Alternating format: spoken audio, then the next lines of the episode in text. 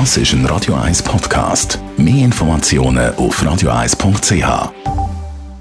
Die grünen Minuten mit dem Jürg Sigrist von der Umweltarena Spreitenbach wird Ihnen präsentiert von Energie 360 Grad. Machen Sie es wie immer, aber umweltfreundlicher. Mit Energielösungen von Energie 360 Grad. Jürg Segerist, Umweltexperte von der Umweltarena. Die Spreitenbach Solarenergie gilt ja als Energie von der Zukunft, aber es gibt immer noch einen Haufen Vorurteile gegenüber der Solarenergie. Zwei davon haben wir schon letzte Woche mal besprochen. Ein weiteres Vorurteil, das da im Raum steht und meint, wir können den Strom aus der eigenen Solaranlage gar nicht selber brauchen.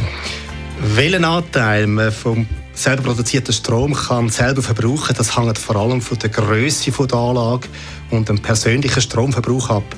Es ist so, Photovoltaikanlagen produzieren hauptsächlich den Tagdurchstrom mit einem Schwerpunkt um Mittagszeit. Aber auch wenn der Tag niemand daheim ist, gibt es einige Geräte wie den Kühlschrank oder auch das Gefrierfach oder die Gebäudesteuerung, die durchgehend Strom verbrauchen. Jetzt im Jahresschnitt kann man bei einer kleinen Anlage von etwa 12 Quadratmetern etwa 35 bis 50 Prozent vom produzierten Strom, den man selber kann verbrauchen kann. Gibt es Möglichkeiten, nicht verbraucht Strom zu speichern, für das man vielleicht entweder am Abend oder sonst irgendwann kann brauchen ja, damit man den selber produzierten Strom verbrauchen kann, da gibt es grundsätzlich zwei Möglichkeiten. Wir zeigen die ja beide äh, bei uns in der Umweltarena. Eine Möglichkeit ist, grosse Verbraucher wie Warmwasserboiler oder auch ein Elektroauto so zu steuern, dass sie vor allem den Strom verbrauchen, wenn die Sonne, äh, die Sonne scheinen tut. Und eine weitere Steigerung ist mit einem Batteriespeicher möglich, wo der produzierte Strom aufnimmt und wie du sagst, am Abend abgeben tut, wenn alle die heiß sind und auch Strom brauchen.